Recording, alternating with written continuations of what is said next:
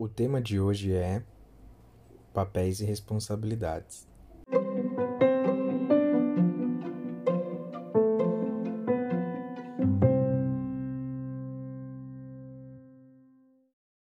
Desempenhar papéis é, e responsabilidades pode parecer algo surreal, algo que só acontece numa peça de teatro, por exemplo.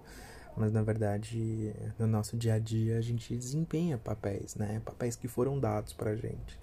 É como se, de certa forma, a gente vivesse numa peça de teatro, né? É, pensando no papel que você tem no seu dia a dia, é, você está desempenhando um bom papel? Você está representando aquilo que foi dado para você, que foi pedido para você? Ou você está terceirizando? Esse é um questionamento que precisa ser feito para poder responder aquelas três perguntas, né? De onde eu vim, o que eu estou fazendo aqui, para onde eu vou.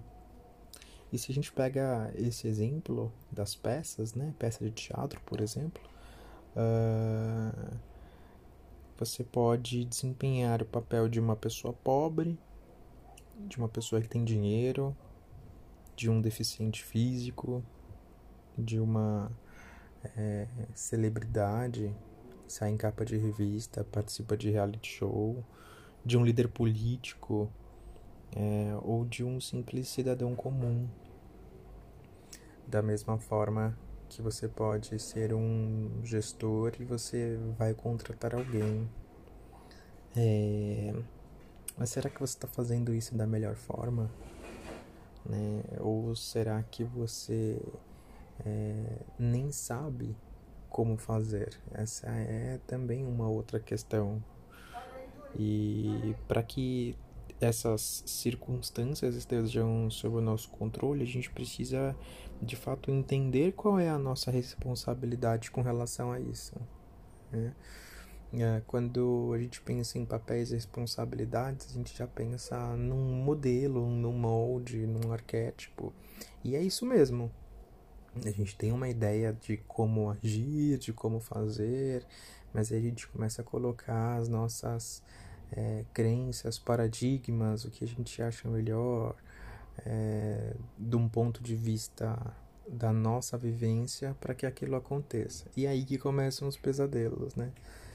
Pegando esse último exemplo, se você é um gestor de empresa, você precisa contratar alguém porque a demanda está chegando, os e-mails estão lutando é, sua caixa e não tem ninguém para poder te ajudar aparece alguém que se encaixa totalmente no perfil. Só que você começa a olhar para a pessoa e ver que ela tem um cabelo azul, tem várias tatuagens e tem um piercing. Tem um piercing. Você começa a falar: não, calma, não, essa pessoa não. E aí você faz a opção por uma outra pessoa que tem um pouco do seu jeito, que não completa necessariamente todas, todos os requisitos da vaga, mas que, ao seu ver, parece algo interessante, parece alguém que, é, de certa forma, o seu santo bate. Quantas vezes a gente já não viu isso acontecer, né? E isso que eu estou pegando o exemplo do, né, do gestor que está contratando alguém. Mas e no dia a dia, né? Se você é uma pessoa que precisa lavar louças para sobreviver, digamos assim, como um trabalho, como qualquer outro, né?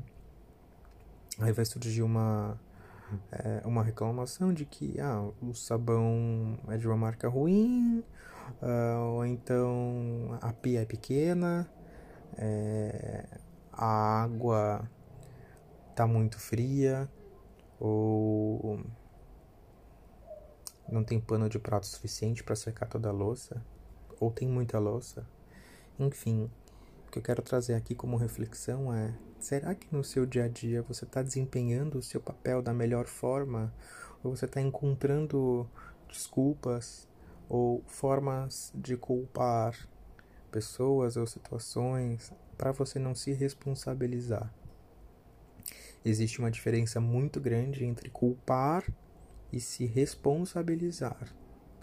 Quando você culpa, você aponta o dedo, você utiliza os seus paradigmas para é, como termômetro, né?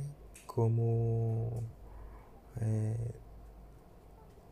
definidor, digamos assim, de uma situação. E quando você dá a responsabilidade, você acredita que aquela pessoa vai fazer aquilo. Ou então, quando você atribui responsabilidade para si mesmo, você fala: Deixa comigo, eu vou fazer.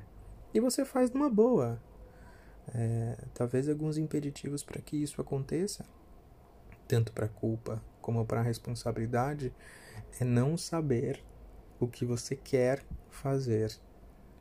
E se você está infeliz com o que você está fazendo atualmente, mas que você não sabe o que você faria de diferente, coisas que fazem os seus olhos brilharem, aí é algo para repensar, refletir, meditar, porque a vida passa tão rápido, né?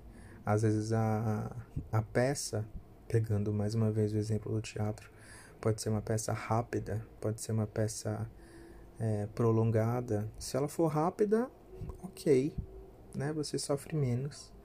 Mas se ela for uma peça prolongada, você está prolongando a sua felicidade ou o seu sofrimento? Pense nisso.